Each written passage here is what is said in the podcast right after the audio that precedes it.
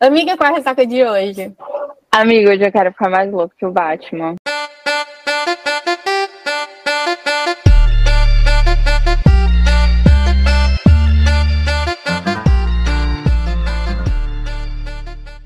Oi, eu sou a Manuela Estevão. Oi, eu sou a Ana Alves e esse é o Ressaca Literária, o podcast. É, gente. Olha, a gente A vai gente- começar com. Eu tô nervosa, no sentido de, cara, tem muita coisa a gente se falar. E ainda hoje, é, eu e Manu conversando sobre as expectativas das leitoras, a gente tentando fazer um balanço das expectativas que a gente falou das nossas leituras lá no começo de 2023. Uhum. É, e aí a gente já começa 2024 meio que fazendo um checkzinho assim, né? Porque um dos livros que a gente comentou que ia estar ansioso, né? Que queria ver, saber a continuação, qual o lançamento que estava ali, meu Deus, cadê? É justamente a gente veio aqui hoje, né? Veio aí, né? Vamos falar hoje, é, literalmente do final feliz do Justin e da Emery, né? Vamos falar sobre todos os nossos desejos do ato 2, né, de Entre Rosas e Espinhos. E Jéssica, mais uma vez, assim, é sempre um prazer receber você aqui. Fique à vontade, a casa é sua e hoje tem muita coisa para falar, né, Manuel? Ô, minha filha, hoje tem. Tenho muitas. Normalmente, né, eu, eu venho assim, tenho minha pauta. Vim, hoje vim munida de perguntas, entendeu? de muitas coisinhas. É, a gente estava muito ansiosa para ler, eu falo por mim mesma, eu lembro que eu coloquei nas minhas expectativas do, do meio do ano, né, no, que a gente fez um balanço ali de 50%, e eu falei que é, essa era uma continuação que eu tava muito ansiosa.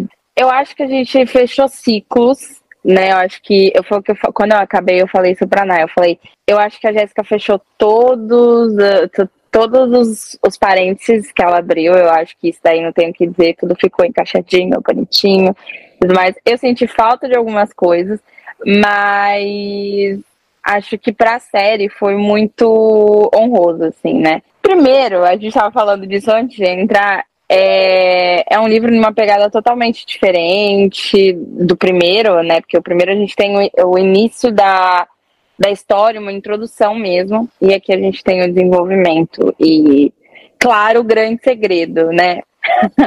do, do Dustin. É, Eu acho que ali eram dois momentos que eu, que eu queria muito saber. Primeiro, o que tinha acontecido no passado, qual era o rolê do caderno. Acho que a gente conseguiu ter as duas respostas. Tava todo mundo ne- nessa expectativa. Eu acho E que aí- até mais do que ver o Jack se lascando, eu acho que a curiosidade maior era, tipo, saber o que diacho tinha no caderno e que porque- dia, ah, porque esse homem escondia. Até porque eu acho que o Jack, ele terminou o livro, todo, óbvio, todo mundo com ódio dele, mas eh, meio que ele tira, sabe, ele que dá a cartada ali, né? Ele que tem o, a carta na manga, ele que solta o, o grande poder, ele fala, então, mas você não é tão diferente de mim, né? E aí você fica, sabe, aquela coisa, bem novela mexicana. Então, a gente tava nessa expectativa. Jéssica, a gente vai deixar você falar. É, eu já vou te, te agradecer, né, por estar aqui mais uma vez com a gente. E já vou te fazer a primeira pergunta. Quando você veio a primeira vez, você já tinha dito que já tinha mais ou menos ali a sequência, já sabia o que, que ia acontecer. Inclusive, eu lembro até que na hora dos spoilers você já tinha dado aquele spoiler do envelope, que mais ou menos já tinha catado qual seria. Ou eu vou dizer a, a, minha, a minha opinião. Aquela parte inteira da, da doença, da, da ex-mulher do, do Dustin, para mim foi um dos pontos altos do livro. Eu falei isso, acho que até no, no lido de novembro, não me recordo, acho que foi isso. Que foi muito bem trabalhado. Eu achei que não ficou palestrinha, mas ao mesmo tempo você conseguiu explicar pra gente de uma maneira muito didática, porque eu acho que cada vez que era se falado que ele ia para Nova York de novo, você introduzia mais sobre a doença, tipo, não foi de uma tacada só, eu percebi isso, que toda vez que tinha, era gradual, você colocava mais um ponto aqui, um ponto ali e tal. Como foi para você, como você chegou na doença, né, de fato, assim, e para poder é, passar isso para gente e qual, qual foi o teu processo de escrita mesmo para poder introduzir isso de maneira leve, que todo mundo entendesse e gradual, se essa era a tua intenção mesmo. Só complementando aqui o que a Manu falou nesse ponto de gradual, eu vejo inclusive como ele ia contando pra gente, né? Ele ia revelando conforme ele ia também se sentindo um pouco mais confortável. Confortável. Porque, né, tipo, é, a, embora ele se fechasse naquele mundinho dele, porque ele não queria voltar ao passado, porque, obviamente, era um gatilho, machucava ele, ele também não queria se abrir para que isso não fosse um gatilho para tudo que a Emery passou, né? Então, assim, conforme ele foi se sentir, eu percebi que aos poucos, conforme ele também foi se curando, né, que ele foi nos contando Primeiro, dar oi para todo mundo que nos está né, tá escutando. É, quero agradecer muito estar tá aqui de novo. Eu gostei bastante da primeira vez, foi minha primeira experiência com podcast, foi super divertido. Você sabe que eu estava nervosa antes, depois fluiu tudo, foi muito tranquilo, eu gostei bastante. Gosto muito de vocês duas, tenho um carinho enorme por vocês duas. Então, ter a oportunidade de estar aqui conversar com vocês, principalmente, né, sobre depois da gente ter conversado tanto sobre o primeiro livro, que tinha muita coisa para ser dita, mas talvez o segundo tenha ainda mais coisa para ser comentada, para ser explicada. E acho importante também ter outra, outra visão dos acontecimentos e conseguir dar a minha visão dos acontecimentos, que muitas das vezes a gente não consegue passar apenas ali no livro para quem não acompanha a gente, não viu a, anúncio dos stories, viu alguma coisa. É, em relação à pergunta que você fez, foi um recurso narrativo interessante é, para o leitor, então, a partir do momento que tinha muita coisa sendo apresentada e já vinha de um livro pesado, não fazia sentido jogar tudo de uma vez. O leitor não ia pegar todas as informações, não ia né, dar para ser construído daquela forma que foi, e era um recurso narrativo que era comp é, compatível com o que os, os personagens ali estavam vivendo.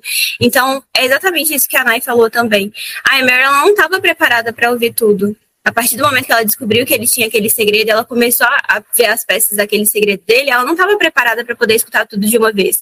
Ela não ia conseguir assimilar da mesma forma como ela não conseguiu na primeira conversa, ela só foi entendendo quando ela foi lá visitar, quando ela conversou com uma enfermeira, quando ela viu a visão que não era só a visão do Dustin.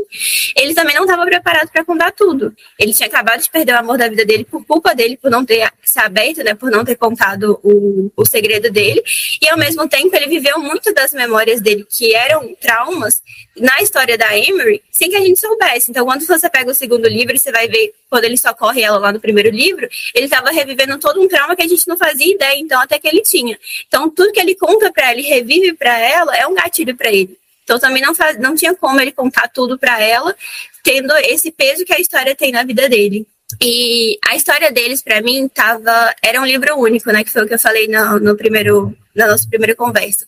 Veio a ideia para ser um livro único e eu acabei tendo que partir porque não fazia sentido. Ia dar um livro de duas mil páginas, eu percebi isso enquanto estava fazendo o primeiro, pelo ritmo que a história estava andando. Mas desde o começo eu já tinha em mente todos os, os plots principais, inclusive aquela cena do aeroporto lá do começo que ninguém fazia, né, muita questão de, de prestar atenção, já tinha uma cena para ela para acontecer no final.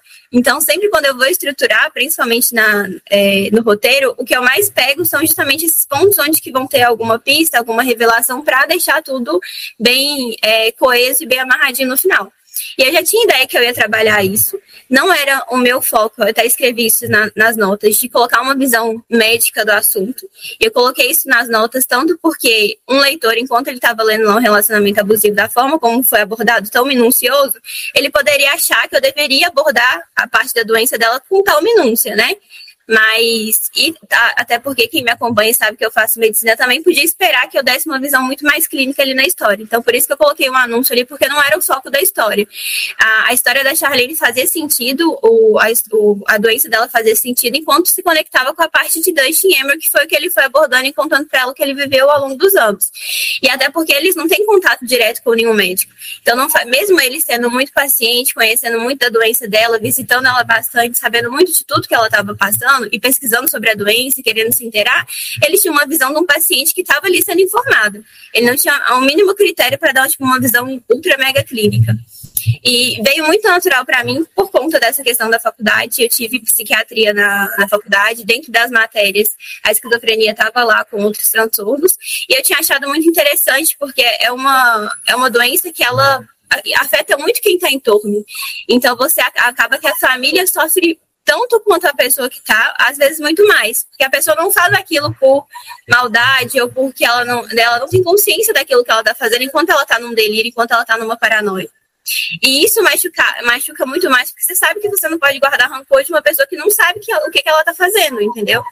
E a partir do momento que eu estudei essa doença, eu fiquei com aquilo na cabeça, fiquei pensativa sobre isso. E aí, quando veio a ideia para mim de fazer Dust Hammer, de amarrar todos os pontos, veio essa, esse passado dele embutido aí.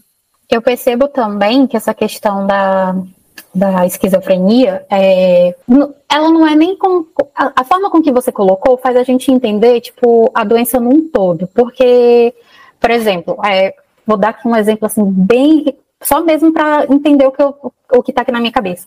Por exemplo, uma gripe. A gente sabe que um vírus, você vai sentir ali uma febre, uma coriza, praticamente tem um passo a passo, né? Tem uma, como se fosse assim, uma ordem das coisas acontecer. Quando você, tipo assim, começa a colocar a secreção para fora, você já sabe que você já está quase ficando bom e tal.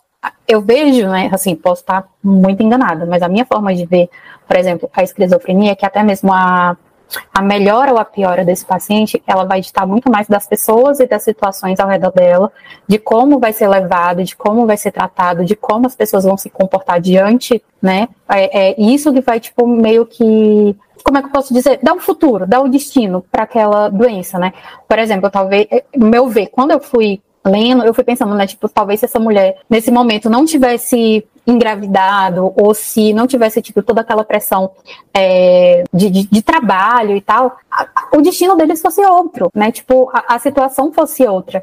Se talvez ele não tivesse ficado tanto com esse foco de que ele devia estar presente, que a culpa era dele, que ele que tinha que trabalhar para sustentar tudo, que a mulher, né, a, a, a mulher, a responsabilidade dele, tal, tal, tal, talvez ele se não fosse tudo isso, ele ia entender que, tipo, ah, vou cuidar pelo respeito, pela consideração, mas agora eu preciso viver a minha vida. Mas não, ele sempre ficou aquilo ali, né, tipo, remoendo e tudo. Então eu vejo que a forma com que você colocou, até, tipo, conversei isso com o Manu, é, enquanto eu fui lendo, é, foram dois pontos para mim do livro que foram positivos, e, e isso não é nem do enredo, isso para mim é da sua escrita, que a forma com que você explicou os dois pontos que para mim foram show, é, não é palestrinha, sabe? Não ficou aquela coisa de idade. Mas você me fez entender de uma forma que eu consigo ter mais pena do que ranço do personagem. Eu consigo ver assim o outro lado da moeda.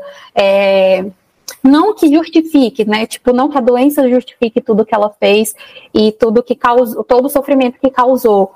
Mas a gente consegue ter uma empatia com a situação, até mesmo porque, é, quando a Manu foi falando no começo, né, introduzindo o episódio, aí eu fui me lembrando, é, a gente, eu acho que uma das suas, da sua maior luta no primeiro livro é lutar contra o plot que todo mundo, que a grande maioria dos leitores foge, plot de traição.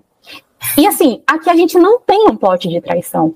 Só que a forma com que o Jack joga tudo na nossa cara ali no final, a gente, porra, estamos no plot de traição o tempo todo e não sabia. Exato, porque Mas é ele, ele, é, ele saca do tipo assim, ah, então, já que eu sou tão melhor, conta aí, Dan, assim, qual é o teu rolê?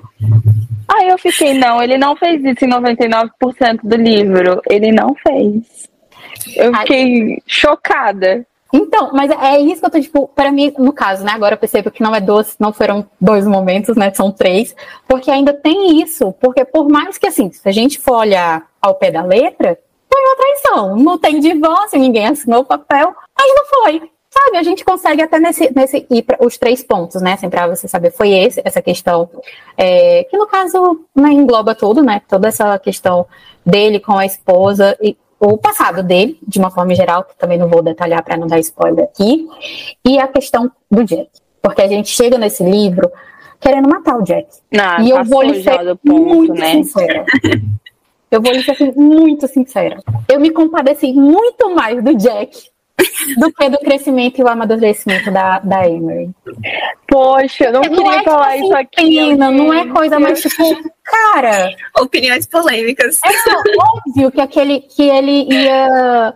Sabe, que ele não ia ter uma, uma mentalidade forte diante de, to de todo o passado dele. E eu, quando eu falo isso, eu não falo só pela questão que, obviamente, se a gente for assim, né, vamos, coisa de leitor, tem que tacar o dedo, né, vamos culpar alguém? A culpa é do pai. Só que não é só do pai.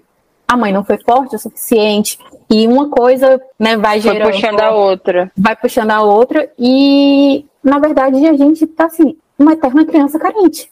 Jéssica. É, a vítima, a Manuela vai começar a chorar pelo Jack. Ai, gente, pelo amor Não. de Deus. A gente tá muito tóxica. Não, mas assim, é, isso daí, gente, eu já vou até, ainda bem que a Nayara já começou, que a galera, né, já compra mais lado da Nayara. Mas assim, gente, eu, eu preciso dizer, eu, eu queria mais o Jack, desculpa, sabe? Era isso. Mas, não, e agora, assim, uma pergunta totalmente genuína, Jéssica.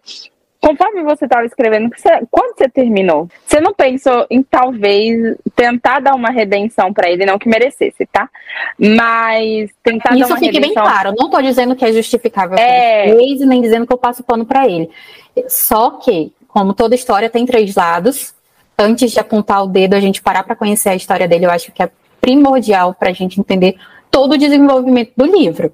Exato. E assim, porque eu achei que a construção do, ter, da, do segundo livro, até um dado momento ali, por exemplo, até uns 40, 45%, ah, digamos, vai, metade, 50%, quando ela, que o, o Dustin revela em 30% do livro, e daí eles vão conversando, e 50% tá tudo muito incrível entre a Emery e o Dustin. Que é a, a partir do momento que eles se conectam mesmo, não, tipo, estamos juntos, acontece várias coisas externas, mas entre os dois mesmo já tá tudo fechado, acabou. E aí a gente fica com o BO do Jack, porque é ele o BO do livro inteiro, pra mim, pelo menos. Eu falei pra Nayara, falei, cara, o livro pra mim, a estrela é ele, porque é ele que me dá os plots. Ele teve muitos plots que eu fiquei, meu Deus do céu, como assim?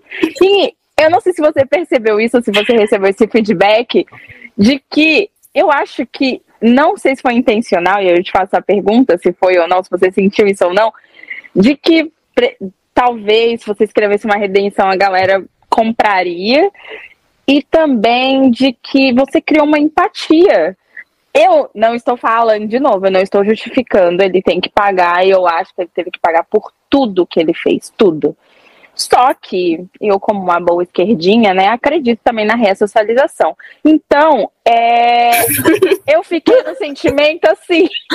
Eu fiquei no sentimento de tipo, talvez, se a gente desse uma chance, ele fizesse as coisas diferentes, né? Agora, com o pai, graças a Deus, morto, ele sabendo a origem de exatamente de onde ele veio, sabendo que tudo que ele faz é errado. A fonte da má se- influência já partiu, né, para fazer É, estágio lá, no tem- inferno. tentando se desconstruir, mas você criou, você, não sei se foi intencional, mas é uma empatia. Eu fiquei, em vários momentos eu falei, gente, mas ele é uma vítima. uma vítima dos próprios pais. Mais uma opinião polêmica. Mas quando você estava escrevendo, você notou isso ou, ou não? Então, em relação a, a, tipo assim, a- o meu plano de escrita, é, nunca tive, nunca passou pela minha cabeça, nunca tive interesse em dar uma redenção para ele. Uhum. Não era o arco de história que ele tinha para poder seguir e acho que acima das expectativas eu fui fiel àquilo que eu achava que tinha que acontecer no livro, tanto em relação a- ao, ao arco do Dustin, ao arco da Mary e ao arco dele.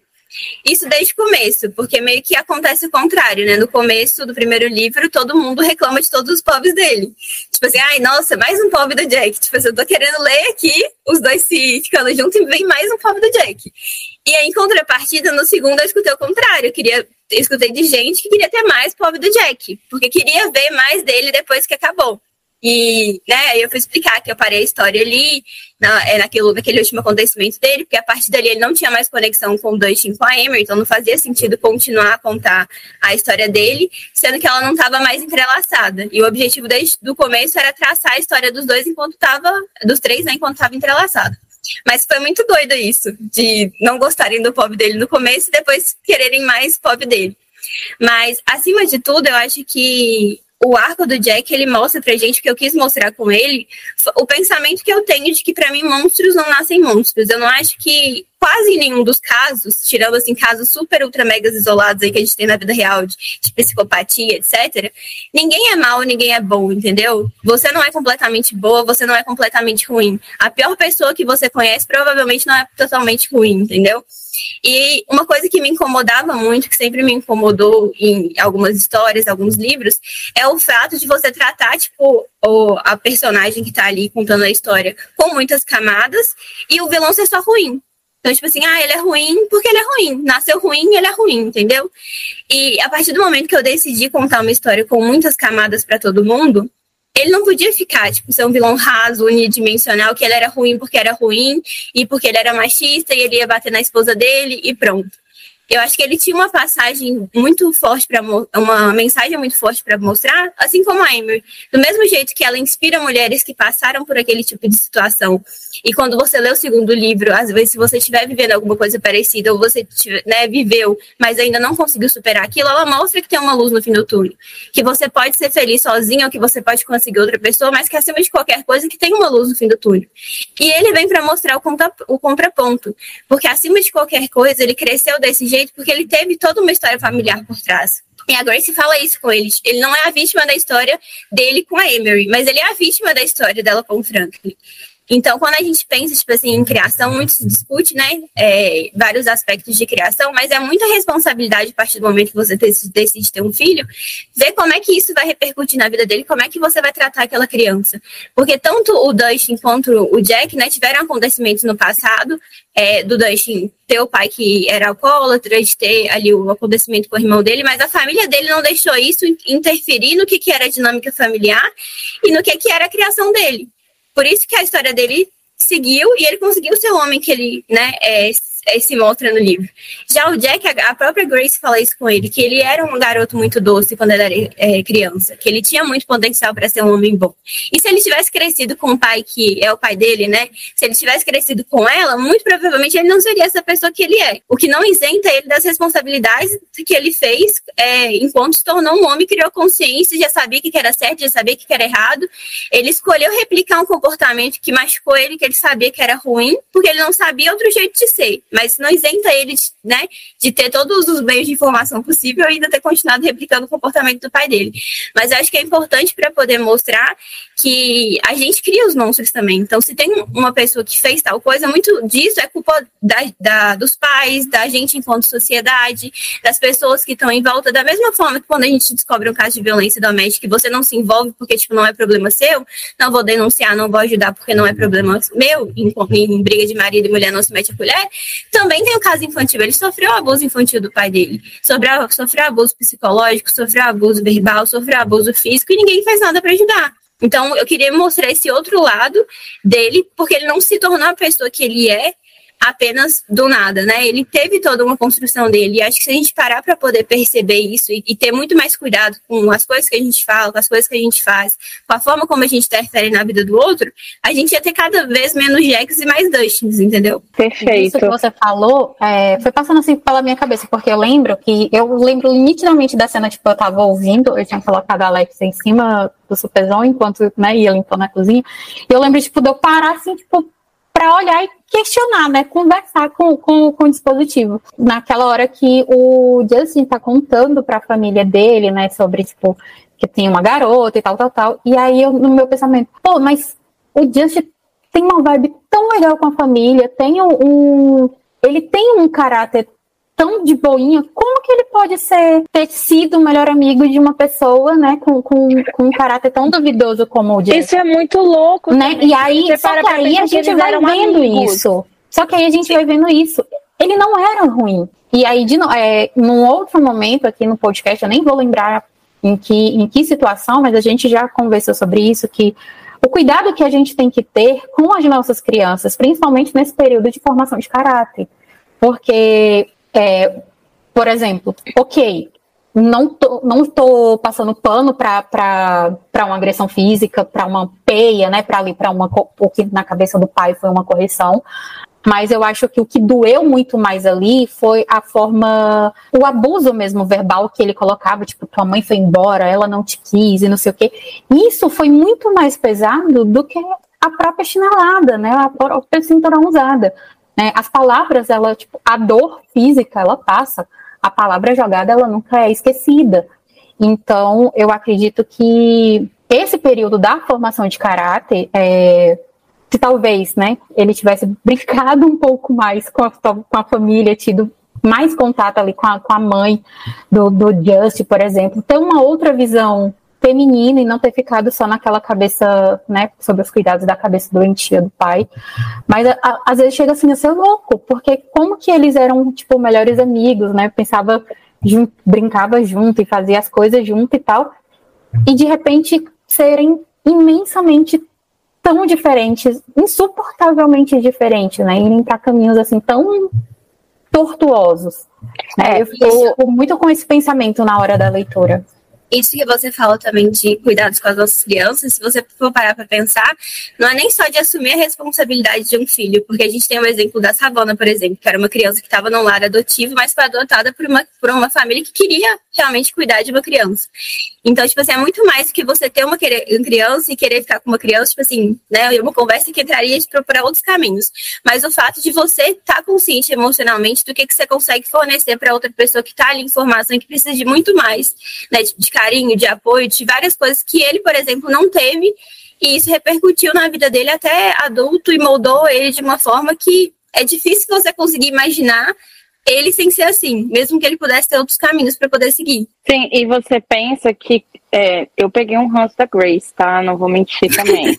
então, assim, é, pô, ela, ele, ele já tinha, ele cresceu com um cara que, né, não era o melhor exemplo de vida, que aí a gente descobre o que a gente descobre, que eu não quero dar spoiler.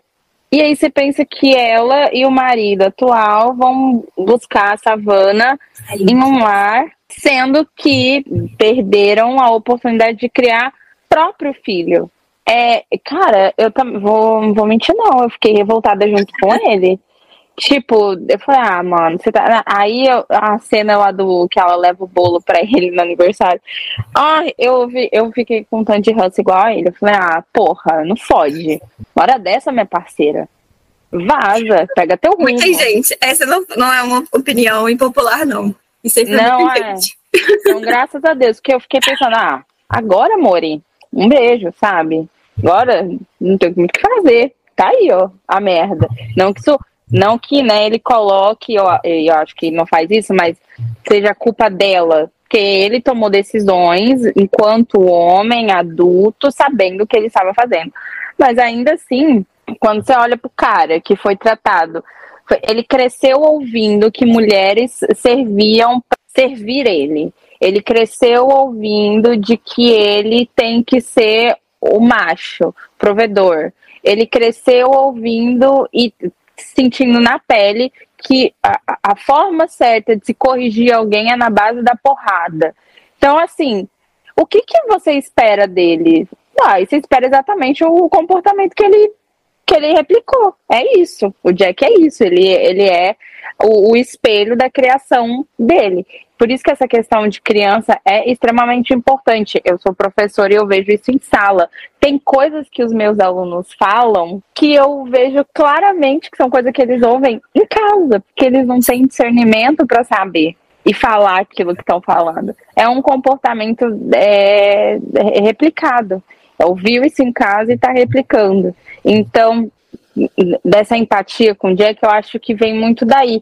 E, e aí, eu, uma opinião minha é que eu acho que em um dado momento do livro a gente já meio que resolveu tudo do Dustin Demer para mim. Então, é, o que eu queria ali saber mesmo ficou nele. Pra mim era a história dele, eu ficava, tá, eu quero mais. E aí teve uma hora que eu fiquei, gente, eu quero pobre, eu quero mais pobres do Jack. O que está acontecendo com, a ironia com do, do livro? A, gente fica se, a gente fica se sentindo tóxica, porque Exatamente. quer saber o que está acontecendo com o causador de todo mal. E acho que uma coisa que é muito engraçada é porque quando a gente descobre, né, que, que a, qual que é a história dele, o que, que ele passou, que ele está replicando um, comportamento, meio que se torna uma extensão do que a, a Grace vivia com o Frank e o que ele estava fazendo com a Mary. Só que a gente tem duas visões, e assim, eu particularmente, eu não, não culpabilizava a a Grace em relação às atitudes que ela teve, mas eu entendo totalmente todo mundo, que foi a maioria, que teve um certo ranço dela pelas atitudes que ela tomou. E acho que mostra, é, apesar de ter um, um marco bem parecido à questão da violência, mostra como é que elas agiram diferente. Porque enquanto a Grace deixou, tipo, o medo moldar ela e decidir tudo que ela ia fazer na vida, ela viveu tudo que ela fez depois foi baseada no medo que ela tinha do Franklin, tanto que ela nem se aproximava do filho dela. A gente percebe, tipo, desde o começo, desde quando a Mary engravida lá no primeiro livro e quando ele vai é, atacar ela quando ela tá grávida, que é, é, o que faz ela sair da, da violência, que faz ela tomar a decisão de sair, de procurar ajuda, de não viver mais naquele ciclo, é justamente o fato dela ter um bebê. E aí, tipo, assim, é um contraponto totalmente diferente, tipo, como a Grace reagiu na, né, a essa reação e como a Amber reagiu. E a gente tem duas visões de duas pessoas que, que passaram né? Pela mesma coisa. Episódios traumáticos. Eu acho, só para complementar isso que a Jéssica falou, eu acho também, eu concordo, essa questão de as duas viveram a mesma coisa e tomaram atitudes diferentes. Claro que eu, aqui, né, perto do pai do Jack, eu acho ele uma flor também, né, nessa questão da violência, porque, nossa, o Franklin. É. é. Ele era o chorume puro nossa, quando o policial bate a porta dele e fala: seu pai tá morto, eu acho que eu e ele respiramos juntos. Eu fiquei, ai, graças a Deus. Acabou. Que nós. Já, gente, desculpa, já falo mesmo. Você assim. e a torcida do Flamengo, né, filha? Exatamente. Ai, nossa, pelo amor de Deus, é cada vez que, que ele abria a boca. Eu falo que eu fui muito fiel ao que eu achava é certo enquanto eu estava construindo, porque eu já tinha a, a história na cabeça, mas enquanto quando eu lancei o, o, final do ato 1, todo mundo pedia muito. Tipo assim, era praticamente todo mundo que leu que queria que ele morresse no final do, do segundo livro, que ele tinha que morrer, que tinha que acontecer isso, tinha que acontecer aquilo, que não era só para matar, que ele tinha que ser torturado. Mas desde quando eu tinha a história na cabeça, ele não era a pessoa que merecia morrer apesar dele não ter a redenção, né, ele não merecer uma redenção, ele era a pessoa que precisava pagar pelas atitudes que ele teve, mas ele não era o pai dele. O Franklin merecia morrer. Ele é a exceção daquela exceção que não tem nenhuma parte boa, que é ruim e é ruim, ponto final. E eu sempre ficava pensando nisso. Não podia falar porque eu não tinha saído do livro nem nada, mas ficava assim, gente, ele não merece morrer. O pai dele merece morrer. Não, eu não sei se. Eu acho que. Eu aqui, né? Acho que sim, eu pedi a morte dele em alguns momentos. Mas hoje eu. Eu sabia, tá, tá perdoada. É, hoje eu seguro a mãozinha dele e falo: vai ficar tudo bem, meu bem. Fica calma. 15 anos de terapia aí, quem sabe? Exatamente. Vamos começar pela terapia, né? Mas aí, falando do Jack, eu vou já emendar no meu ponto negativo do livro. Apesar de eu ter amado e tudo mais, cinco estrelas, mas eu acho que se tivesse isso, eu teria talvez favoritado. Eu fiquei esperando, não esperando, mas por conta dessa questão do Jack ser uma figura pública e, e tudo mais, é só aquela parte onde tem a Emery indo lá, daquela entrevista coletiva, eu fiquei esperando mais, sabe? Talvez, eu não sei, é, abordar essa questão da política um pouco mais profunda, porque para mim, depois ali dos 50%, o livro vai se tornando meio que a gente já sabe para onde vai caminhar, não tem muitos conflitos. E aí, os conflitos que a gente tem, exatamente, as descobertas é sobre o Jack. Então, eu acho que ficou faltando, para mim, pelo menos, eu, eu senti falta de abordar esse ponto, sabe? O lado político, de como era dentro do gabinete, como a, a imprensa estava tratando ele. Que para mim pareceu que a imprensa estava só cobrindo, sei lá, a vida do Neymar, sabe? Que não é muito. É, mas ele é um político, pensando, trazendo para a realidade, Cara, ele é um político republicano nos Estados Unidos. A cara dele devia estar estampada 24 por 48 na Fox News, sabe? Se o que aconteceu acontecesse na vida real. Ele ia ser notícia dia e noite do país inteiro. E eu, fiquei, eu, eu senti falta disso, de aprofundar na questão política. Isso, ah, sei lá, é, interfere no livro. Não, era só um querer meu. Não, mas eu entendo. Acho que sua opinião é super válida. Até no primeiro livro a gente tem mais disso, né? Ele vai para reunião com o pai dele para tratar de assunto político e tudo mais. Enquanto eu estava desenvolvendo, tipo, na minha visão, é, tinha muita coisa para ser resolvida para de fato a história andar, né? Tinha a questão do contrato que ele tinha com o Gus, tinha a questão do divórcio com a Emery. Então eu preferi não focar nessa parte do burburinho que ia dar, do que, que ele estava passando em si com essa parte, até porque ele estava, né, ele sofria toda vez que ele via Grace. Era um flashback do passado, era alguma coisa que ele estava acontecendo na, na, cabeça dele. Então já tinha tanta coisa focada nele que eu não queria colocar mais uma coisa focada tipo desfocar totalmente quem era importante, que era o Dustin Emery. Por isso que eu dei uma dosada naquilo ali no segundo livro, que apesar disso, né, tinha mais no primeiro do que teve no segundo, por isso eu entendo isso que eu falo. É, o meu, meu ponto negativo, ele foi mais ou menos isso, né? Só que assim, a Manuela focou na questão da parte política. Ao meu ver, a parte que, tipo, para mim tinha ficado, não é nem faltando, mas que eu acho que seria um mais incisivo foi justamente a questão midiática, porque ele como o, é nem pela questão de partido nem nada, mas ele como uma pessoa que era como se fosse o, o influencer, né, o anjo da América, assim, o exemplo, é, eu acredito que diante de um negócio desse, a mídia realmente ia deixar eles assim, né, tipo, em paz e ia é, interferir muito na. Não é nem no dia a dia, mas assim, na, nas reações, nas coisas dele, né? Aí eu fiquei tipo assim, como que ele vai, ele consegue, tipo, invadir, né, entre muitas aspas, um hotel para ir lá encontrar a Grace, sai muito louco, não tem um tapa, se fosse no Brasil, é. já tava estampando o site ego, sabe? É, eu acho que esse tipo de, de eu tipo assim, ouvindo a sua explicação, eu entendo, e de fato, Faz se fosse é, colocar, iria se estender né, um pouco, muito mais, mas eu acredito que ele, como o, ah, o, o prodígio né, da, da nação, é, sei lá, fica assim, cara, ninguém vai fotografar a Anne de, sabe, de casalzinho nesse metrô, gente. Cadê os ratos? Não tem, os ratos de, não tem um, uma máquina fotográfica. E, e eu lembrei de iPhone não tem uma, um, um um flash. Né? Um Ai, paparazzi. Gente, eu, o maior o, problema sou o eu. O tem que aprender com o maior problema sou eu com o meu jeito, né? Que quando eu vou escrever alguma coisa, tipo assim, é um acontecimento. Eu faço do acontecimento, às vezes, ter 6 mil palavras. Aí, tipo assim, aumenta 50 páginas no livro com o acontecimento. Aí eu fico meio assim, tipo assim, tentando dosar, principalmente no segundo, porque eu imaginei que, que muita gente estaria cansada, assim, realmente pela densidade do primeiro e para querer ver o final feliz deles acontecerem. E acaba que o primeiro e o segundo também é uma quantidade de página praticamente. Então já era um livro muito longo se eu fosse estender ele mais para tipo, outras coisas que eu tinha pensado durante, estava fazendo e tal, uhum. ele ia bater mil páginas, entendeu? Aí, tipo, assim, já entra em muitos critérios. E eu lembrei de uma coisa que no primeiro. Aí, né? Só um adendo mesmo, cara, eu amei que a Emery simplesmente estava metendo o louco, tipo, com, com o Jack. Eu tava nem aí. Quando eu li, e eu lembro que eu printei exatamente isso e eu mandei pra Nai, quando eles se veem pela primeira vez lá na clínica, né? Que ele até beija ela à força, é, fazendo uma pressão nela pra falar, tipo, ah, mas o que, que você tem com ele? Você transou com ele, que não sei o quê. é melhor do que eu. e ela solta, tipo, o pau dele é maior que o seu, inclusive. O pobre do Just passa o livro Deus. todinho tentando fazer ela falar sacanagem, a bicha não fala. Mas se é pra é. Tipo, jogar na cara do Jack, ela mete logo o, louco, né? Acho que todo mundo, ela... mesmo sentindo empatia por ele, teve prazer nessas cenas, né? Na, na coisa dela manda o buquê pra ele também.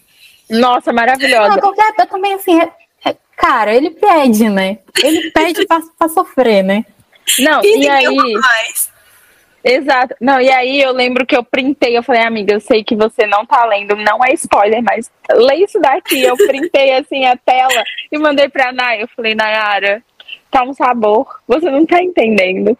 Simplesmente ela está rebeldíssima, não tá nem aí, entendeu? Ah, filha, você, você quer falar de rebeldia? A primeira vez assim que, a, que ela, tipo, vai literalmente, né? Agora de verdade, perder o cabaço, ela quebra até a cama. É, gente. Muita vontade. Não, meu filho. É. A tarde, não, assim, eu fico, sei lá, imaginando assim, abrir uma torneira assim, saiu assim um jato, né? a, a, a pobre tá assim. Controlados. Não, Esse é você é já imagina os hormônios da gravidez e, e, e, depois de tudo que, tipo assim, ai, é assim que se brinca. Nunca brinquei dessa forma. é. esse é um ponto que, igual eu falei, né? Acabei de falar que teve algumas coisas que eu queria ter feito que eu não fiz, porque, tipo, ia estender demais e eu preferi deixar do jeito que, que tava. Mas, no entanto, tem muito hot, né, no, no segundo livro. Tem até mais do que eu costumo colocar nos meus livros. Só que, só explicando esse ponto, tipo, é mais do que ter cena boa para poder ler, né? Eu acho que para eles faz todo sentido, porque eles não têm, literalmente, nenhum momento tão íntimo assim no, no primeiro livro, só ali pro caminhando pro final, então eles precisavam disso para se conectar enquanto casal, porque eles já tinham um emocional muito conectado, precisavam daquilo enquanto emoção física. Por ela estar tá gestante, né? Tem toda a alteração hormonal que, que influencia nessa Vamos questão. Vamos botar culpa no bucho, gente. porque ele já, né, tipo assim, já tinha muito tempo que não ficava com, com ninguém. Aí fica com ela no final do primeiro livro e já perde a mulher. Mas literalmente, deu uma e já perdeu a mulher. E ela, tipo assim, tava se descobrindo. Acho que muito da, da interação deles juntos, desde o final do primeiro livro, ele trata é, estar com ela intimamente como se fosse para ela, até ela descobrir o que ela quer, o que ela gosta, para depois eles terem como aproveitar juntos, entendeu? Não, a gente inclusive... tira isso pela questão dos brinquedos, né? Tipo, ele dá para ela de presente meio que dá uma cagadinha, muito entre aspas, se ela, tipo, abrir o que, que ela achou, o que, que não achou, não sei o quê. Porque ali é um momento dela. dela, dela. Né? É uma não, questão assim, e, assim dela. E olha, eu quase sofri um ataque, porque eu tava lendo e aí tem toda aquela coisa, né? Eles não se relacionam desde o primeiro livro, e aí o livro começa naquela pegada caótica e aí ele vai, conversa com ela, eles se veem, aí rola, e tem toda aquela emoção. Eles se pegam e aí ele pega errado no pescoço dela, né? Ela já fica tipo, ah, meu Deus, o que está acontecendo? Eu, como leitora safada, fiquei assim, agora não, Dan. Assim, porra, queimou largada, meu parceiro. Calma, senhor. Tendo com muita sede ao pote. Exatamente. Aí acaba o clima, ele fala, não, então é melhor eu ir embora, depois a gente conversa. Aí, realmente, essa cena ele ficou na mão porque ele quis. Não precisava. É. Não precisava, entendeu? Se emocionou. Mas eu vou falando pra lenda, eu vou defender a lenda aqui, aquelas, né? A advogada. Porque é, eu não vou nem dizer que assim, era muita sede ao pote, mas de uma certa forma é algo novo para ele também. Sim. É. Porque para ele, tipo, é, ele conhece o, o, o, as artimanhas do prazer. Ela não. E, e, o jeito dela, ela jamais quer. Ela, tipo, talvez ela até falar, não, isso ele não fazia, Jack não deixava eu falar, a luz é, desligar, enfim, ela poderia falar, mas intimidade, intimidade, a gente sabe que ela não ia Sim. falar. Então, assim, para ele era tão novo quanto. E, e, a gente sabe que quando tá ali ligado no prazer, assim, para você dar uma desligada já é difícil. E principalmente diante da situação dele. Pô, o cara passou cinco anos a ver navio. E aí vai, experimenta a mulher que ele ama e de repente perde ela de novo e tá ali naquele negócio, tipo. E ela tá. A, depois, né, a gente vai e descobre tudo que a história dele, né, tudo que aconteceu no passado, ela tá no ponto que ele mais ama, né, o ponto do sonho dele, gravidinha e tal, tal, tal, de um filho dele, toda uma, uma... É muito natural para ele tudo, né? E ele sabe que ele não ia machucar ela, que tipo ele tava fazendo aquilo para ela, né, para ela gostar exato, mais. Exato. Exato. É, é, eu, nesse ponto aqui eu vou eu vou sempre passar pano para ele, porque eu imagino que ele já teve tantas experiências que deram errado, que é só Sim. mais uma vez ele tentando acertar, acertar. Tadinho. Uma ótima defesa. Arrasou aí na defesa do gato, que se comportou como um adolescente. Mas é, mas dá para entender mesmo. Eu, eu, essa questão de ter muito hot, eu gostei. Acho que cada cena é importante também para poder fazer essa conexão com eles, né? De agora eles estão juntos mesmo e acho que cada cena fortalece ali, né? A, a única cena que eu fiquei, tipo, foi uma surpresa e ao mesmo tempo eu fiquei, gente, que isso? Era caminhonete, na rua mesmo, eu falei, uou, que tesão, hein, gatos? Essa eu fiquei, nossa, respirei fundo, porque eu pensei, gente, mas ela tá, tá pra frente, hein, Emery? Fiquei pensando assim. E eu acho que eles pegarem esse ponto, né, esse fetiche deles, tipo assim, de, de lugar externo, acaba que casa muito bem com a, com a situação dela, porque pra ela, tipo assim, era cama, quarto escuro, Jack só, entendeu?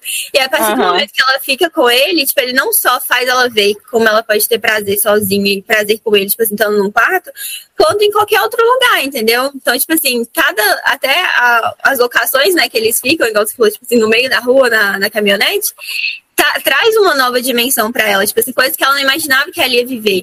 Uma das cenas que, tipo, se tornaram as minhas favoritas enquanto eu tava escrevendo, nem é o, o hot em si da boate, mas, tipo, o capítulo que vem antes. Porque, tipo assim, o prazer que ela sente só em ter alguém, tipo, no bar, olhando para ela, porque, tipo, ela nunca viveu aquilo, pra ela, tipo assim, é de uma magnitude que, tipo assim, mesmo se eles não tivessem ficado ali, pra ela já teria valido a pena, sabe? Sim, e é, é, eu acho que ver ela também se jogando em cada cena é, é legal é, ver. É, eu acho que na leitura coletiva eu falei mesmo.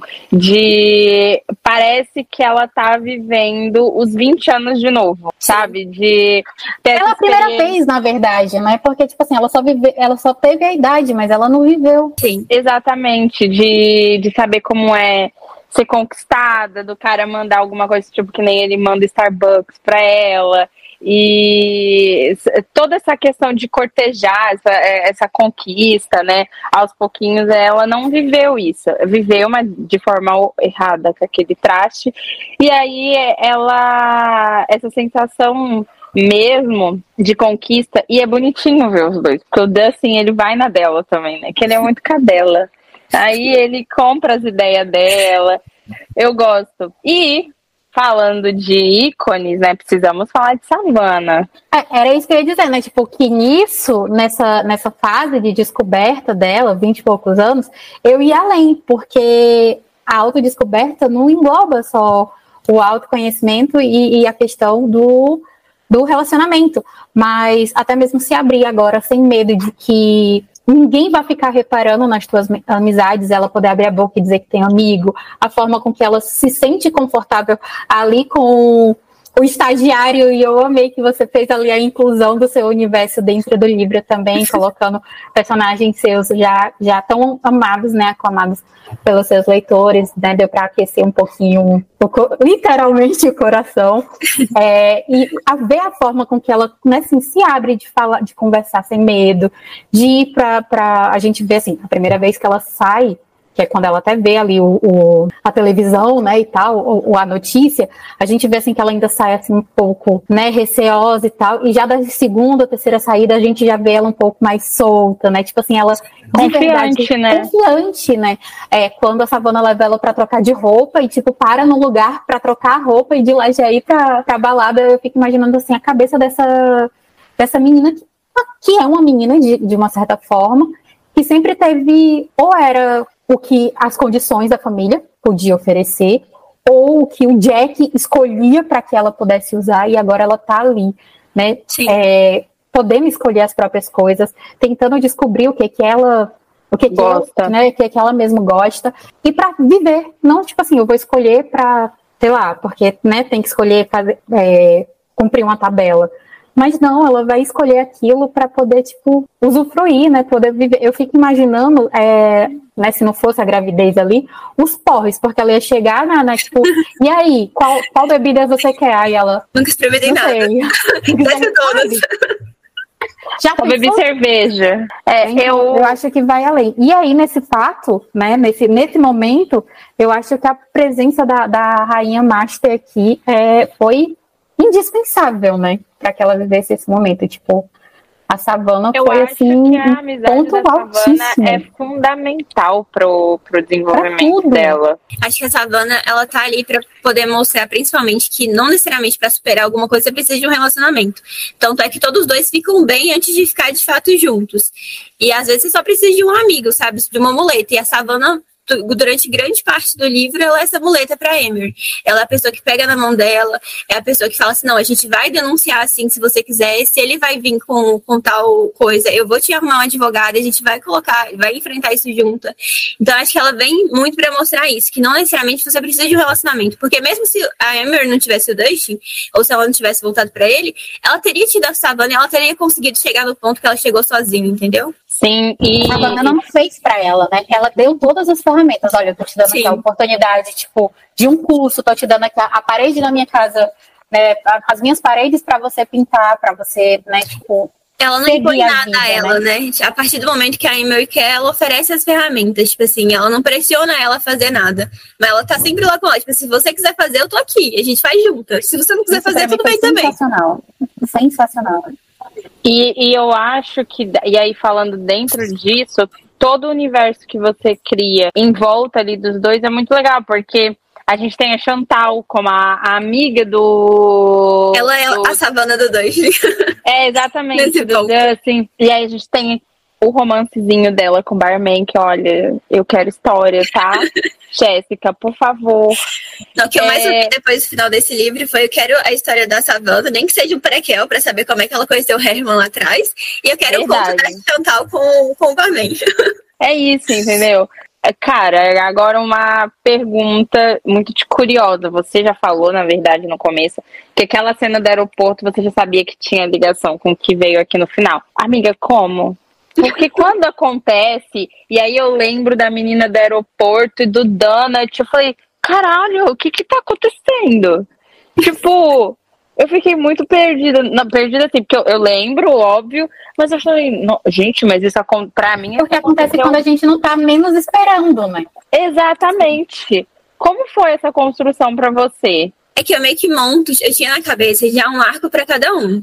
Então, tipo, até para os personagens que até então teriam menos importância, a Chantal, por exemplo, ela ganha mais importância no segundo livro, onde ela vira, tipo, a, a parceira do Dutch ali para conseguir andar no que está acontecendo. No primeiro livro ela já não tem tanta importância. É a Savana que tem mais destaque.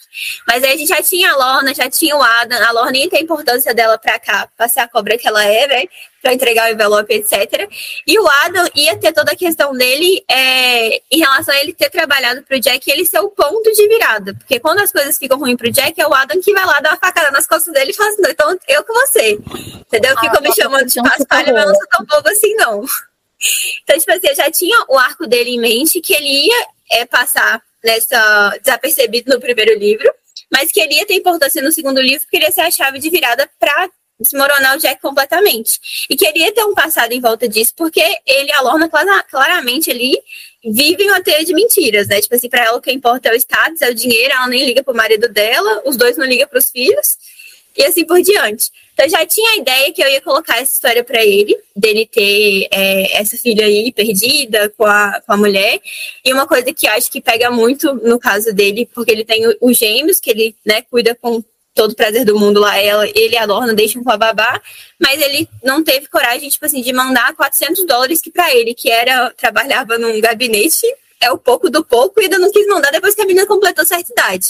Então, tipo assim, isso mostra que nem ele que estava ali é, desapercebido, mas que estava é, relacionado com o Jack e com o Franklin e também não tinha um bom caráter, porque era impossível ter a relação que ele tinha com o Jack e com o Franklin e ser uma pessoa totalmente boa. Porque ele via a Emery machucada, ele viu a Emery trancada em casa. Tipo assim, todos eles viram e ninguém fez nada. Então já tinha essa ideia que eu ia colocar essa história pra ele. E aí quando eu imaginei que eu comecei a construir, falei assim, ah, o Dustin vai chegar então na cidade. Aí eu pensei, então eu vou fazer uma cena dele no aeroporto que ele vai conhecer essa menina lá, vai servir tanto para mostrar que ele tem algum desconforto quando a mulher fala que ele quer uma boa pessoa, para já gerar uma curiosidade por que, que ele não se considera uma boa pessoa, quanto para introduzir essa menina. E ninguém vai perceber que essa menina tá ali, porque ela não vai aparecer de novo. Não, é, quando eu vi, para mim era só um elo de ligação para dizer assim, Justin, pai de menina. e ele menciona muito sutilmente quando ele vai levar a Emery para Nova York, ele leva ela para outro Starbucks. Ele fala quando na hora que ele vai comprar que ele vê um cupcake rosinha lá e lembra da Chloe. Aí, tipo assim, ela, uma, outra encaixadinha lá que ninguém falou assim: ah, que bonitinho. Tá pensando que a filha dele vai ser menina. E até o nome, né? Tipo assim, se fosse, né, é, remeter, sei lá, tudo com C, enfim, essas coisas de, de brasileiro que tenta colocar os nomes dos filhos tudo parecido, né? Nem aqui, tipo Nayara e Nayandra, mas para mim era só isso, sabe? Assim, um, um afeto de fato paternal. Assim, é, é, aquilo ali pegou totalmente desprevenida. Esse eu acho que é, é, bem, é bem aquele plot da, do primeiro livro também, da Savannah com Jack. Tipo assim, literalmente todo mundo fica tipo, o quê? O que, que tá acontecendo? Porque querendo ou não, você consegue traçar certas linhas, principalmente quando você abre muitas possibilidades. Então, a partir do momento que o Dustin tem um passado em Nova York, todo mundo já abriu. Ah, ele pode visitar uma mãe, pode visitar uma irmã, pode visitar uma namorada, pode visitar, pode estar tá, tá preso, pode estar não sei o quê. Você cria linhas de possibilidades. E, tipo assim, você fica tão preocupado com aquilo que você não tem outro foco, entendeu? Exatamente isso. Não, e eu acho também, tem tantas camadas que, por exemplo, a gente fica, não, não é isso. Aí tem a questão da prisão dele, né? Porque a gente tem isso também. Quando a gente começa a, a segunda parte. O, que, que, o que, que rolou, quem que tá no caderno e o porquê que ele tem esse rabo preso com polícia. E daí, quando a, a Savana faz a, a pesquisa e pega e vê que, né, aí tem as fotos, e daí ela fala pra Emer, olha, então, é isso aí, tá aqui as fotos, e ela vê lá. E aí, tipo, a descrição pra mim é, mano, e agora? O que que tá acontecendo? Ele de fato fez? Eu não sei que eu tava exatamente. O que, que tá acontecendo? Sabe aquele meme do Sônia, do Sônia Brown? Eu tava completamente perdida. Eu falei, e agora? Em quem eu acredito? Eu vou ter que acreditar no Jack. Mas é... as minhas opções são piores do que a própria vida da, da Emery, né? É, exatamente. Eu, e aí eu fiquei, nossa senhora. Depois, gente, entende tudo mais. E, eu, e aí eu vou te fazer uma pergunta sobre a cena da. O, o capítulo, se não me engano, é o 15 ou 16, né? Ali.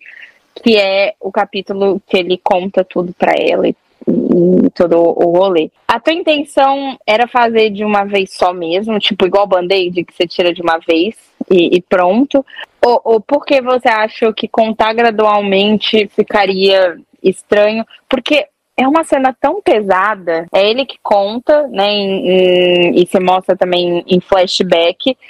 Mas é uma cena tão pesada, eu chorei muito. Aquele ponto ali da, da história para mim, eu já tinha em mente que eu ia desenvolver outras coisas de forma lenta, que foi o que a gente conversou no começo, como ele explicando da, da doença da esposa, ele tinha muita coisa para poder esclarecer para ela. Então, se eu demorasse para ele, tipo assim, ir contando por partes também, primeiro que ela não ia ter paciência de ouvir. Ela, tipo, literalmente estava apaixonada, descobriu que o cara era casado. Ela, com muito custo, depois de muita tentativa, fala assim: olha, eu vou te aceitar na minha casa, mas é a última chance que você tem para poder me convencer que você não tá errado nessa história. Então, tipo, assim, ele literalmente precisava mudar a opinião dela naquilo ali que ele tinha. E aí, a a, minha opção, tipo assim, de fazer a parte dele contando e logo em seguida inserir um, um flashback, foi para mostrar a forma como ele se sentiu naquele momento.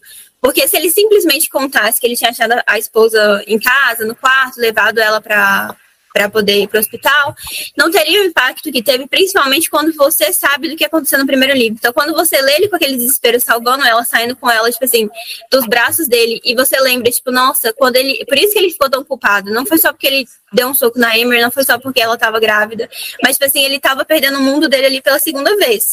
Tipo assim, ele, tava, ele tinha a chance de perder a mulher que ele estava amando pela segunda vez, ele tinha a chance de perder, um, de ser pai ali pela segunda, pela terceira vez, né? Então, eu acho que mostrando o flashback deu para entender muito mais a dor dele e por que, que foi tão difícil para ele contar.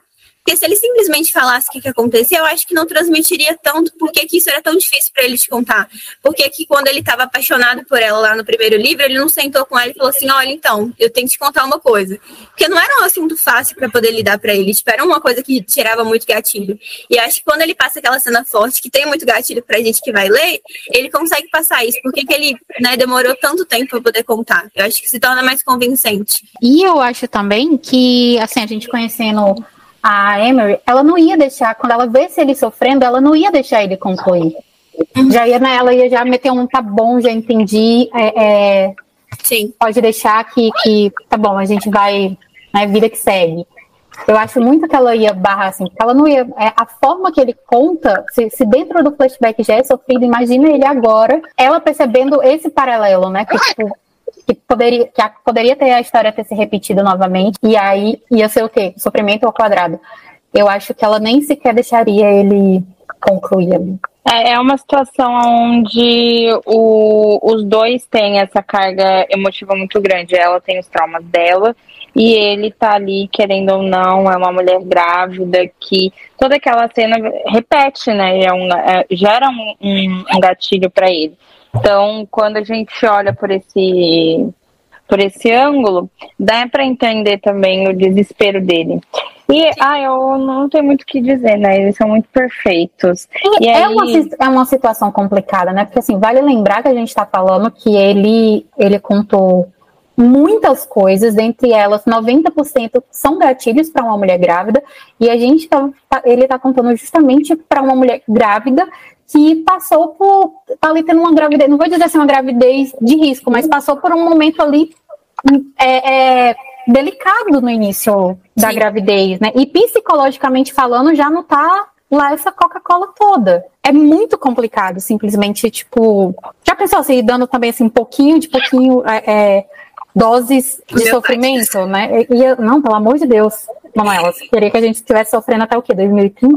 Não, mas é. Não, amiga, mas é porque assim, vamos combinar é, a grande maioria, tirando pela grande maioria das autoras, elas fariam um suspense muito grande. É, tanto que eu achei que ia demorar muito mais. A Jéssica revela em 20 e poucos por cento do livro. Mas ela, mas você falou isso pra gente no primeiro episódio, né? que não, que não ia demorar muito pra gente já saber. Não, porque tem, tem muita coisa para ser resolvida, mesmo que não, a partir de certo momento, não envolva ele diretamente, mas tipo, estão relacionadas com ele. Então, tipo, ele tem a preocupação com o contrato lá, ela tem a preocupação com o divórcio. Então, se no meio disso tudo eles ainda não estivessem juntos, porque ele não tivesse conseguido contar o segredo para ela, tipo, não daria pra. Não era o que eu tinha pensado para poder desenvolver a história deles, até é. porque ele merecia a chance, tipo assim, de viver o máximo da gestação com ela, e por mais que ela falasse com ele, né, tipo assim, se ela tivesse, ela não seria o tipo de pessoa que negaria a paternidade para ele. Sim. Então, sabendo do que, que aconteceu. Mas se ela, no escuro, sem saber o que aconteceu, tipo, a única coisa que ela tem no mundo agora é o filho dela, ela não ia né, abrir mão daquilo dividir aquilo com ele. E, tipo, ele merecia ter a chance de participar dos, desses momentos, de ver o primeiro chutinho, de acompanhar ela. Ele já perde a primeira consulta, ele falta morrer, porque ele, tipo, ele perdeu a primeira consulta da filha dele, entendeu? Então, se eles não desenvolvessem isso, ela não teria o apoio que ela precisava para poder fazer as coisas que ela né, fez, enfrentando o Jack, estando é, nessa situação preocupada com o filho dela, preocupada com um milhão de coisas. E, e seria muito triste para ele, tipo, finalmente o filho que ele, né, a filha que ele vai criar, depois de tudo que ele passou, ele ainda não conseguiu acompanhar nada da gestação.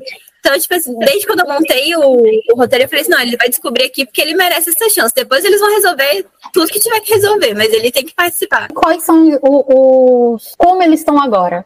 no futuro, assim, quais são os planos para o futuro? A gente, porque a gente, assim, você deu um, um, fez um carinho muito grande, né, misturando aqui os universos, né? Quem te acompanha já sabe que você já soltou lá nos stories que você já está aprontando, né? Você já está trabalhando, né? Já está escrevendo. Quais são, como que eles estão agora no futuro? Quais são os planos para o futuro do casal e da Jéssica Ribeiro, escritora? Acho que não, não tem dúvida que assim, eles montaram um Yankees e um Red Sox, né, pra eles. Assim, são ricos agora, vai ter uma quadra de beisebol, eles vão assistir os filhozinhos jogando as partidas de, de beisebol. Acho que um dos motivos que eu quis colocar dois flashbacks, acho que todo mundo merecia. Eu não excluo a possibilidade, tipo assim, em algum momento eu resolver fazer um ponto de Natal, alguma coisa deles para mostrar mais, mas acho que todo mundo merecia ver aqueles dois flashbacks e ver como não só que eles realizaram o sonho deles de terem uma família, de ter muitos filhos, como ver o que, que eles aprenderam com, com os erros que é, cometeram com eles. Então a Amy cresceu sendo muito reprimida. O Dustin teve problemas na infância que ele conseguiu superar. Mas todos os dois pegaram isso e transformaram na forma como eles estão cuidando dos filhos dele. Então a menina dela é a menina mais livre que existe. Ela quer jogar beisebol, ela vai jogar, ela deixa o cabelo do jeito que ela quiser. Se ela quiser cachear, a mãe dela cacheia. Se ela quiser fazer trança, a mãe dela faz trança. Então, tipo assim, ela é muito livre. E a gente vê pelo, pelo Aaron, né, a forma como ele aprendeu que ele tem que tratar uma menina. Então, tipo, desde pequenininho ele já tem aquele cuidado. Tipo assim, ah, minha coleguinha tava com fome, eu tinha comida, eu dei minha comida para ela. Por que, que eu não vou dividir com a minha colega? Então, acho que eles mostram, tipo assim, apesar de ser uma visão bem curta, né, de como é que eles pegaram tudo que aconteceram com ele e conseguiram transformar para poder criar a família que eles, os dois sempre sonharam, os dois mereciam muito depois de tudo que eles tinham passado. Transformar a dor em amor, né? Exato. E assim, esse ano que passou, né, 2023, não consegui entregar nada até porque o lançamento foi muito próximo. Em outubro eu tava terminando, eu terminei tipo, o livro na semana que eu fui lançar, tipo, no dia que eu subi, eu ainda tava fazendo ajuste dele. Então, acabei não lançando conto, mas eu não excluo a possibilidade de fazer alguma coisa deles, porque eu acho que todo mundo ia gostar de ver um pouco mais da felicidade deles depois de terem passado por tanta coisa. Por favor. E em relação ao futuro, já comecei a, a escrever meu próximo livro. Ele vai ser uma pegada bem diferente, vai ser a mesma quebra de expectativa que as pessoas tiveram depois de vir no New Adult, que foi Albi, pra Tosp, que era um romance mais sério e tal. Uhum. Esse vai voltar pra, uma pegada diferente, mais divertida. Acho que todo mundo precisava, e eu também precisava, depois de pegar uma carga dramática dessa, eu também merecia. É, então, não, não vou nem perguntar se ele né, é, é tem relação com o universo. Com, com o universo, né? Porque, tipo assim, a gente sabe que são livros que têm uma carga muito pesada. Então, se você está querendo descansar, a gente já sabe, né, que não, ainda não é dessa vez, né? Boa, minhas betas falam que eu encaixo o Taylor em qualquer lugar. Como é meu personagem favorito, que eu faço ele passar até na televisão pra, pra alguém ver ele. Mas vai ser um universo diferente e eles são diferentes. Então, por mais que eu tenha trabalhado o Enemies, né, a linha da Duke, é uma partezinha muito curta, porque logo eles se resolvem e o livro vai para outro caminho. E aqui tá sendo a minha experiência, assim, de um mocinho que realmente é muito turrão, muito obcecado com a mocinha dele. Todos os meus mocinhos são muito apaixonados, mas esse mocinho especial, além de ser apaixonado, ele vai ser obcecado pela mocinha dele. É, ela... Nem, o negócio nem andou ainda. E ela, ela já, tá, já tá assumindo. Rapaz. Então se prepara, entendeu? E olha como se odeiam no começo. Tá sendo assim bem divertido de desenvolver e uma vibe bem diferente que acho que, eu falei, todo mundo que tá que me acompanha, que segue nessa sequência do meu universo precisava e eu também precisava. E temos, sei lá, pelo menos assim, quando vem alguma coisa então, eu tô de férias agora, teoricamente, né? Esse é o ano da minha formatura, então eu entro pra faculdade agora para poder formar. Mas até então, estou tranquila, de boa, seguindo uma profissão apenas. Então, eu vou conseguir desenvolver mais rápido e eu tenho a ideia de fazer um livro que não vai ser um tospe da vida com 800 e tantas páginas, vai ser um livro menor. Então, creio eu, minha meta é terminar ele em janeiro. E aí, tipo assim, logo no, nos primeiros meses, fevereiro ou março, eu já quero lançar, entendeu? Então não vai demorar muito. Eva, olha, olha aí, ó. E outra coisa, né? A gente aqui tá falando com uma autora do time Uni. É o que. que eu, eu vi até de rosto, vocês viram? Tá vendo? Ah, Literalmente vestindo a camisa. camisa da firma. O que, que a gente pode esperar? O que, que você já está aprontando com o Rodrigo e a turma dele? Pode dar assim, alguma pista, alguma previsão, alguma dica assim, para a gente, até mesmo para poder a gente programar nossos dinheirinhos, né? Então, eu fiquei muito feliz com, com o convite, né, em poder participar, porque eu, eu sou muito calejada com, com editora, eu tive muitos problemas, passei por muitos perrengues, e o Rodrigo foi muito sensato, assim, quando ele veio conversar comigo, veio me convidar, ele ficou literalmente assim, acho que foram uns três dias que a gente ficou conversando direto, e eu mandava pergunta pra ele, assim, mas e se isso acontecer? E ele ia lá e respondia com toda a calma do mundo, até que eu senti segurança mesmo para poder entrar. Então, eu tô bem feliz, a gente já tá com planos, a gente já tava com planos desde o final do ano passado, mas eu preferi, né, tipo, abrir uma pré-venda em 2024 do que no final do ano. Tava muito perto do lançamento, é era final de ano, né, é toda aquela correria, então eu preferi abrir pré-venda por agora. E assim, né, agradece. quando eu estava sozinha, eu abri pré-venda dia da Duque. Então, se eu tiver chance de abrir pré-venda, assim, de outra coisa, acho que suspeito de que, que vai ser. Não, não ainda hoje eu falei isso com Manuela, né? Tipo, é, que a Uni postou recentemente, inclusive isso foi pauta no seu grupo, eu não lembro se hoje ou se ontem. A Uni postou recentemente que agora, né, no, no, começo do ano ainda, nas primeiras semanas do ano, ia ter um, um, uma pré-venda bombástica. bombástica daquelas que já sabe que vai derrubar o Unisite. Aí você me manda uma dessa, eu já tô assim, Deus, qual é o melhor dia do não cartão? Afirmar, nem ligar isso, nem negar esse pote aí, mas.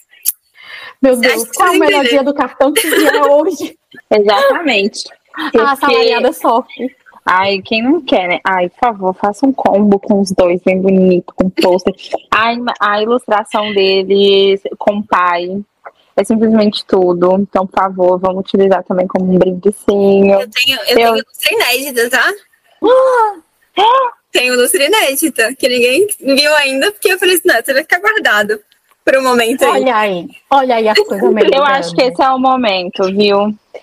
Acho que esse é o momento de você entregar absolutamente tudo. Ai, vai dar. Tomara. É aquela, que... vou desligar aqui, já vou correndo.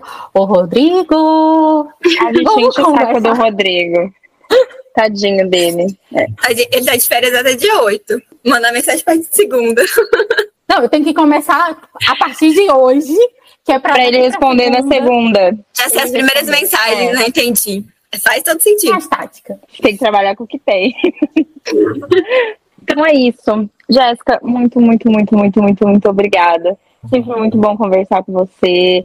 É, você explica, tem uma clareza, né? É, pra, o que eu percebo muito, assim, que a, a Não é nem que, obviamente, a gente criou ali o universo, a gente vai falar com propriedade do universo que a gente está criando. Mas a Jéssica ela fala da, da, da, criação dela com tanto amor, sabe? Você se vê envolvido com aquilo, sabe? Se, assim, se a gente não tivesse lido, só em ver o jeito que ela trata, né, com que ela fala, é, já dá vontade de ler, né? Os olhinhos dela se assim, brilham quando ela vai falar da Foram dois anos vivendo eles. um ano para cada livro, praticamente. Meu Deus. E bem entregues, né? Graças a Deus, bem entregues. Exatamente.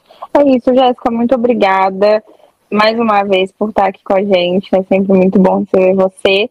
E chegamos aos momentos dos nossos recadinhos aqui da nossa lição de casa. Já vou aproveitar para agradecer vocês também. Como eu disse, é sempre um prazer enorme vir aqui. Eu sempre fico muito animada desde a primeira vez já gostei muito. Falei, mandei mensagem depois para muitos de vocês, não lembro quem que foi, para poder falar que eu tinha adorado, que tinha sido assim, uma experiência incrível e continua sendo.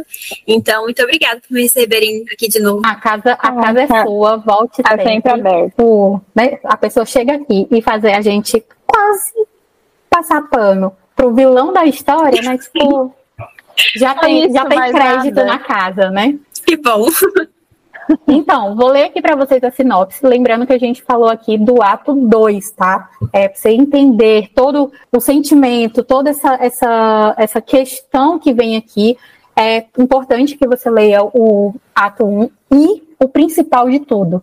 Leia as notas de os alertas de gatilho, gatilho. Né, se atentem a isso. É, os capítulos eles são sinalizados, então, por mais que você leu e você sabe que não é confortável, mas você insistiu, passou pelo capítulo que está sinalizado, pula, né? Tipo, não tem problema. É, coloque sempre sua saúde mental em primeiro lugar, que isso é muito importante, tá? Vamos lá. O que você perdo perdoaria por amor? Tipo, uma frase dessa, começando na sinopse, da onde o, o final do primeiro ato, senhora, ela quis. Prestar com a nossa cara, né? Aqui. Emery Rose ainda pôde ouvir o tilintar frio da, de sua aliança contra o piso, o sinal de que, em breve, ela não carregará mais o sobrenome Anderson, graças a Deus. E aquelas não Infelizmente, os pedaços do seu coração ecoam, ecoam em um som ainda mais agudo após o descobertar do segredo do seu homem. Aqui a gente tem quase um, um easter egg, né? Assim, um pedaço do seu coração. Assim. A gente, né? Foi, foi uma lembrança. Aquela, das minhas sinopses. Né, tô, tipo, né, desvendando, porque assim, né, a, a, os ouvintes sabem, eu não leio sinopse. É verdade. A é, aí a, a Manu de férias, é, quem geralmente dá sinopse, é, serviço, essas coisas assim, é Manu. Manu de férias sem o notebook, aí sobra para mim. Então, assim, eu tô descobrindo o mundo das. Eu tô desbravando o mundo das sinopses nesse momento. Então, vocês aguentem a minha interpretação, tá? Por uma força do destino, Dusty perdeu a oportunidade de conhecer Emery há oito anos. Antes que, que a vida lhe conduzisse por caminhos traiçoeiros. E, embora tenha recebido uma segunda chance, deixou escapar dos seus braços ao esconder o passado. Haveria uma terceira? Conheço, conheço uma mulher se reconstruindo. Graças a Deus, eu maravilhoso. Um homem determinado a se redimir. Querido, não fez ela quebrar a cama. A primeira vez, logo. Cadê?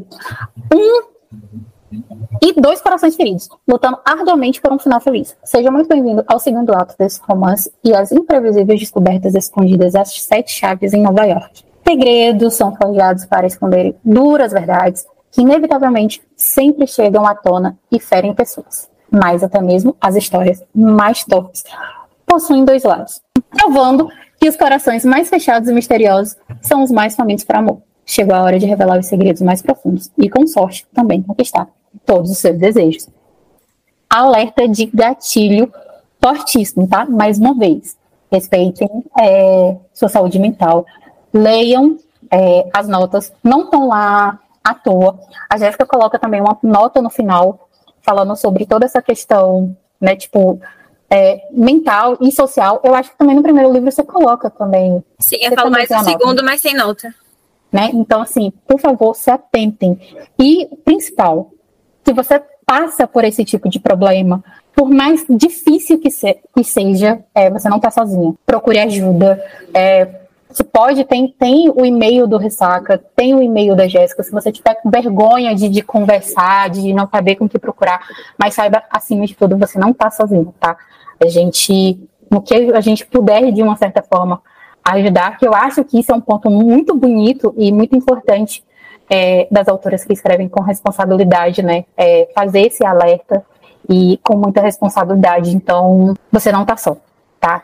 É, não se permita passar por determinados tipos de situação, principalmente onde você vai perder aquilo que você tem de mais precioso, né? Sua vida. Torne a pessoa mais importante da sua vida em primeiro lugar, né? Você, né? E é isso. Lembrando é que o livro, os dois livros da Jéssica tá, estão no Kindle, tá? Pirataria é crime, então assim, pelo amor de Deus.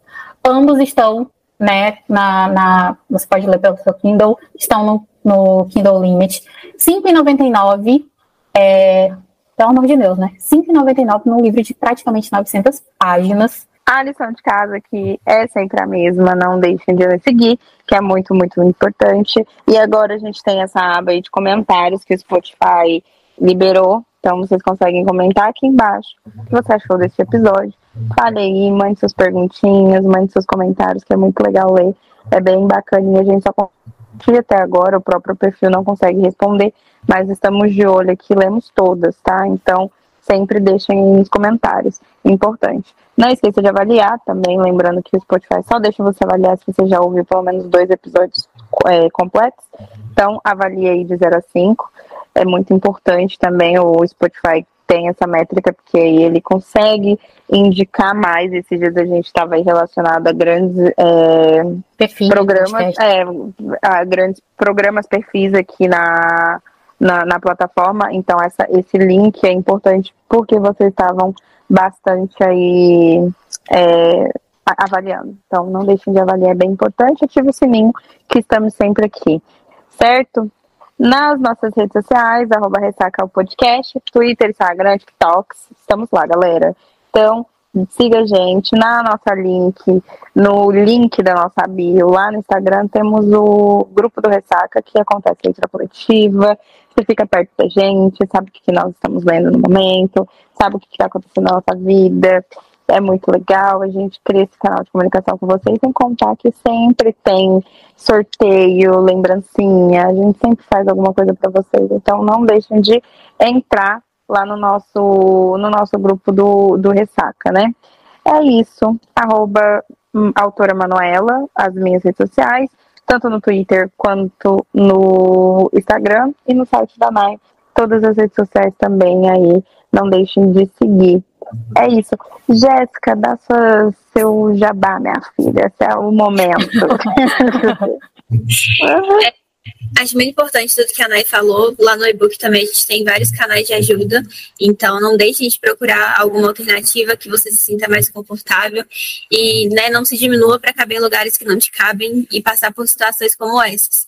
É, se alguém quiser conversar comigo também, Sou sempre aberta na DM do Instagram, apesar a, tem hora que eu demoro para poder chegar na mensagem, mas chego mais rápido no meu grupo de, de leitoras, Cabaré da Malévola. Tá anexado lá no meu perfil do Instagram, tem o link para quem quiser entrar, para quem quiser ficar mais pertinho, conseguir conversar comigo, com outras meninas que sempre estão lendo algum livro, conhecer outros universos, né? Se alguém aqui leu Toss Pitonde quer conhecer outros trabalhos meus.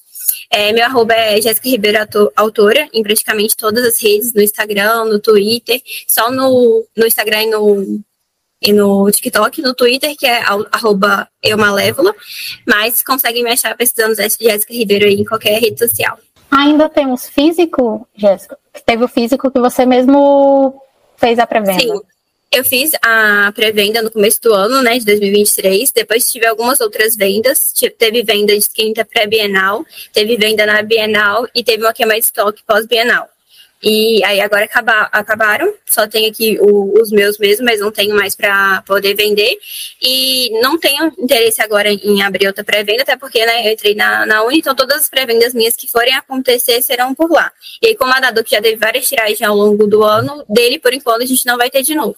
Então, se alguém tiver então... interesse, já fica é, de olho nas redes sociais da Jéssica, porque sempre ela, quando tem alguma novidade, é, até concurso, digamos assim, né? Faz é, é, sorteio, faz tem, um, tem sempre uma. Eu acho muito legal a dinâmica com que a Jéssica trabalha, é, envolvendo todo mundo, misturando e as redes sociais. E ela fez isso no Twitter, não foi? Exato, misturando do, as redes sociais.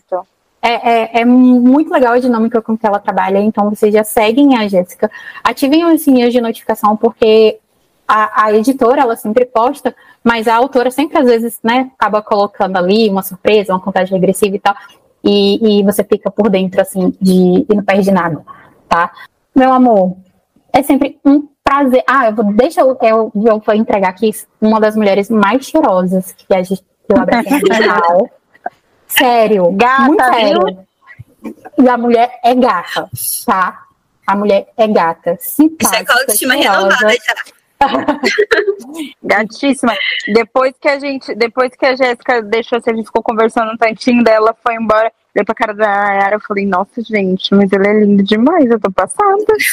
Obrigada, gente. Vocês são duas maravilhosas. Eu amei que deu certo a gente se encontrar, deu certo de abraçar vocês.